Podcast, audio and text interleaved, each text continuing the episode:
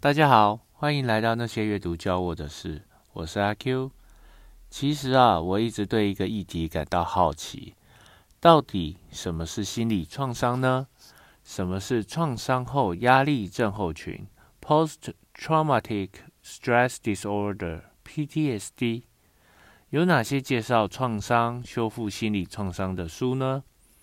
今天介绍的第一本书是《创伤的修复练习》哦，它是认识自己的身心系列的第二本书。这个系列的书还有疼痛的修复练习、焦虑的修复练习跟宽恕的修复力量。这本书很特别哦，它是以绘本的形式，只有三十二页，并利用图片搭配文字说明，让读者能快速的了解。这本书除了提到 PTSD 的症状之外呢，也分享了克服创伤的三个步骤。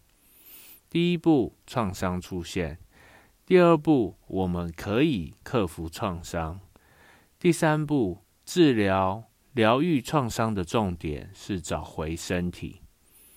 那同时，书中呢也提到，PTSD 最早是依据越战退伍军人与性暴力受害者的意见汇整而成。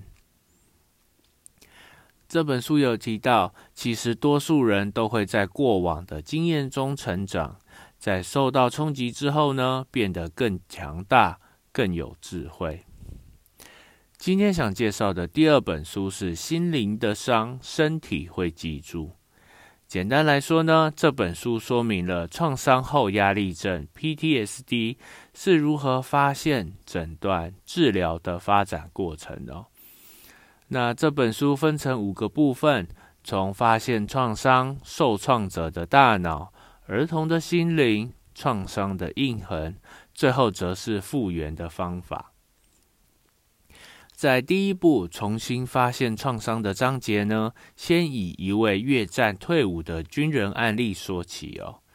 汤姆当年是一位海军，每到周末假期只会躲起来喝酒，而不是与家人相聚。噪音、烟火、草地上的野餐都让他无法承受，这一切都只会让他想起越南。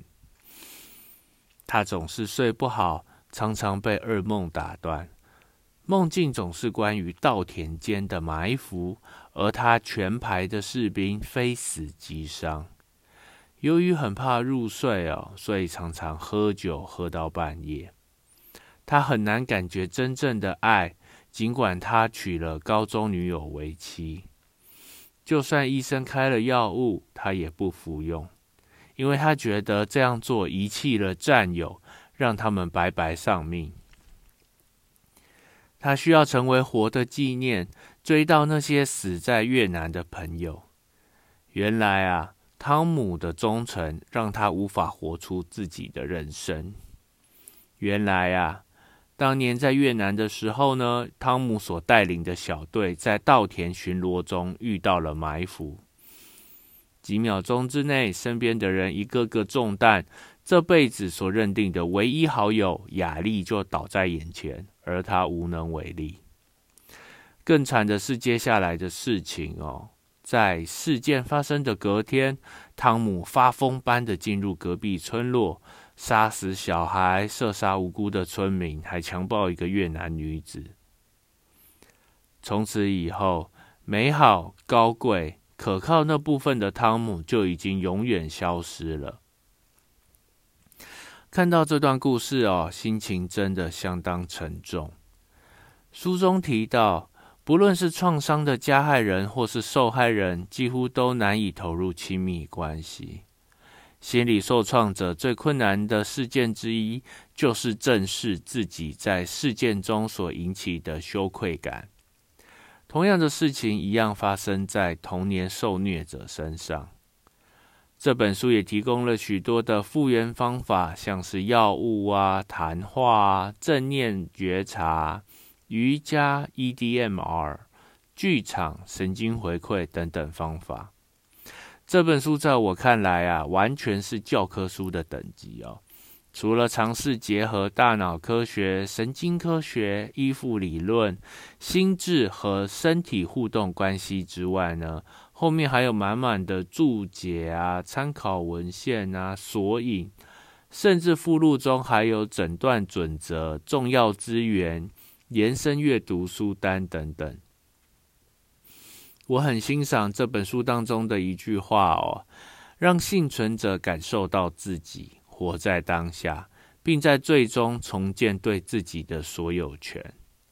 今天介绍的这两本书，以满分五分来评分的话，阅读的难易度是两分跟五分。一本是平易近人的绘本，一本是引经据典、论述与案例都相当丰富的教科书。执行难易度则是难以评分哦。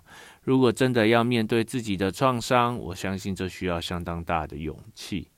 但如果是站在想了解 PTSD 的角度，我想在执行上难度会比较低，喜好程度四分。